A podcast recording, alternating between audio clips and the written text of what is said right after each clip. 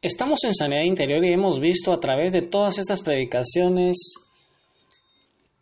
cómo la ausencia de necesidades básicas como el amor, como la protección, como el perdón, como el elogio, cuando nosotros no nos satisfacen esas necesidades en nuestra niñez, especialmente nuestra madre o nuestro padre, vamos a tener problemas en relación con los demás, pero también podemos tener problemas con la relación con nuestro padre, no vamos a poder reconocer a Dios como un padre por el pecado mismo, por tener una imagen deformada de Dios o por tener un, un mal ejemplo de nuestros padres, nos va a ser muy difícil sentirnos hijos de un padre amoroso, un Padre bondadoso, y no vamos a poder tener una comunión íntima con Él.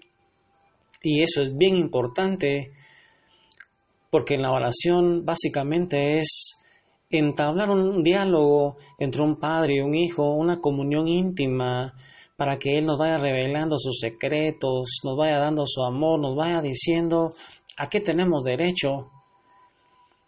En las predicaciones pasadas vimos cómo la historia de Elvia, una muchacha psicóloga que tenía una relación lesbiana, que vivía siempre contenta, con una falsa alegría, que le habían hecho oraciones de liberación, pero que verdaderamente esas escenas de su infancia no habían sido sanadas. Observamos cómo Jesús llevó esa llaga de Elvia sobre, su, sobre sus hombros Vimos cómo Elvia le entregó las calificaciones a Jesús. Jesús la cargó, la puso sobre sus piernas, recibió las calificaciones, le dijo frases lindas, le dijo que sí creía que esas notas eran de ella. Le dijo cosas lindas, tú eres mi hija, estoy verdaderamente orgulloso de ti, Elvia. Tú no eres ni eras una muchacha, una niña boba. Dice que en ese momento consideró la terapeuta que Jesús se llevó esa llaga de Elvia, que era la herida más profunda. Ese día oraron por el resto de la vida en una oración escalonada. Es que verdaderamente no es solo una escena, sino el Espíritu Santo va a ir trayendo diferentes escenas de nuestra vida con diferentes personajes. Nos va a ir trayendo escenas con nuestro Padre, todas las escenas que pasamos con nuestro Padre, escenas dolorosas, escenas con nuestra madre, escenas con nuestros hermanos, con nuestros primos, con nuestros compañeros en el colegio, problemas con los maestros, conforme vamos creciendo, problemas con el novio, con la novia, posteriormente problemas en la escuela, en la universidad, en el trabajo, en el matrimonio, en la iglesia, con los párrocos, con nuestros compañeros, con nuestros hermanos, con nuestros yernos, con nuestras nueras, con nuestros suegros. Toda esa familia todas esas relaciones que tenemos tanto en nuestra familia de origen como en nuestra familia propia, como en la escuela, en el trabajo, en la sociedad, en la iglesia, vamos teniendo problemas y también eso necesita ser sanado. Pues ese día, con él se oró por todo ese resto de la vida, pero dice la psicóloga que ella sintió que en ese momento algo especial había sucedido en la vida de en la vida de, de Elvia ese día pudieron observar cómo Dios sanó la raíz del problema y dice que él había buscado una madre y ese era el motivo por el cual había entablado esa relación lesbiana con la compañera de cuarto que conoció allá en la universidad. Dice que Elvia actualmente se encuentra trabajando con estudiantes universitarios y ella los va ayudando a encontrar la salud psicológica, la salud espiritual que ella misma encontró en Jesús, nadie más con autoridad que ella que ha conocido la sanidad de Jesús. Y es que cuando nosotros, hermanos, hemos sido sanados, hemos sido liberados, ya no hay necesidad de que nos manden a evangelizar nosotros mismos, movidos por el Espíritu Santo.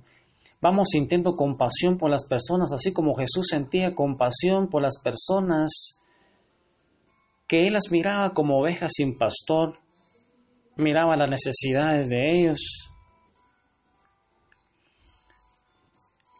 Y dice que ahora que, que a Elvia le piden que cuente su testimonio de vida, ¿qué testimonio de vida? Imagínate, hermano, qué testimonio tan grande de sanidad.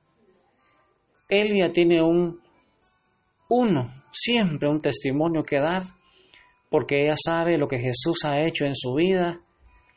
Y todos estos ejemplos que hemos puesto de personas que no fueron satisfechas sus necesidades básicas en la niñez.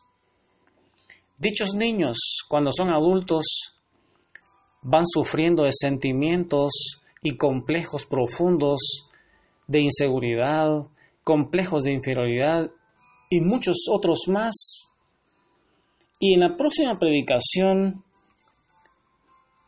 vamos a ir viendo en qué consiste esos complejos de inferioridad, y algunos mecanismos de defensa que vamos teniendo cuando nuestras heridas están ahí ante la ausencia de haber satisfecho nuestras necesidades básicas, nuestro vaso de amor, nuestro vaso de perdón, nuestro vaso de elogio está tan pequeño que nosotros mismos no podemos dar lo que no hemos recibido. Y es que todos nosotros tenemos complejos. Estos complejos son el producto de no haber recibido ese amor, ese perdón, esa protección, esa alabanza de una forma adecuada. Y muchos tenemos complejos de inferioridad muy agudos.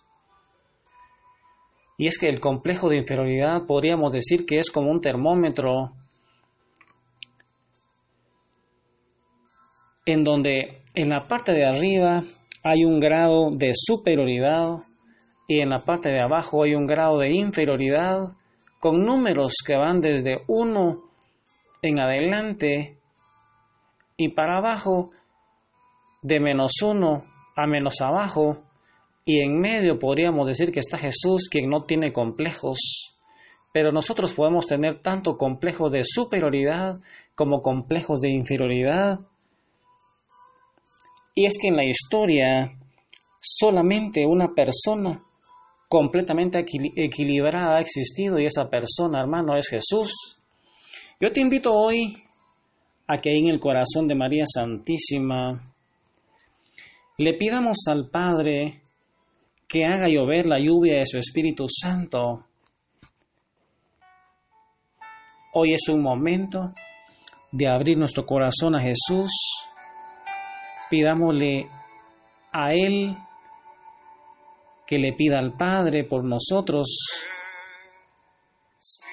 En su nombre vamos a pedir al Padre que venga el Espíritu Santo y nos venga a llenar de todas las cosas que nos han hecho falta en nuestra niñez, especialmente esos frutos del Espíritu Santo que son el amor, el gozo, la paz, la bondad, la benignidad, la fidelidad, el dominio propio Ahí donde estás, hermano, en el corazón de María, síguete llenando de Jesús y llena tu vaso de amor, de perdón, de elogio y escucha que Jesús te dice, tú eres mi hijo amado.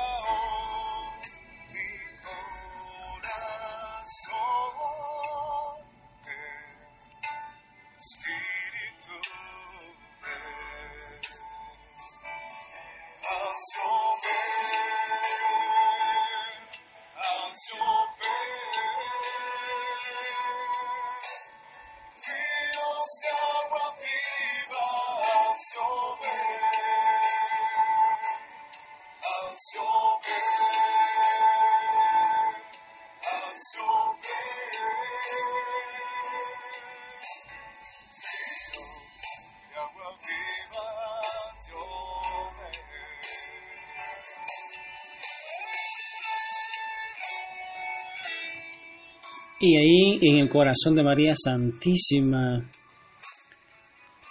postrados a los pies de Jesús,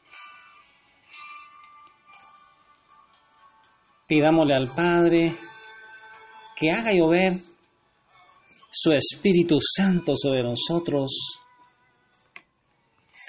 para que nos dé esos frutos que necesitamos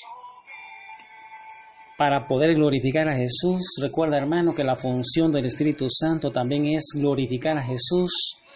El Espíritu Santo, esa la palabra, no viene a hablar de Él, sino que viene a hablar de, viene a hablar de Jesús, de todo lo que Él hizo, y nos hace que nos apropiemos de todos los méritos de Jesús. Y es que cuando nosotros nos apropiamos de la sangre de Jesús, Él nos limpia, nos purifica, nos justifica ante el Padre, y ya no hay condenación para los que estamos en Cristo. Mi deseo es que tú te sientas salvo, que te sientas libre en el corazón de María Santísima, de la mano de Jesús, que es nuestro eterno y sumo sacerdote, que se está ofreciendo por nosotros con su misericordia. Que el Señor te bendiga, hermano. Amén, aleluya, y a el Espíritu Santo.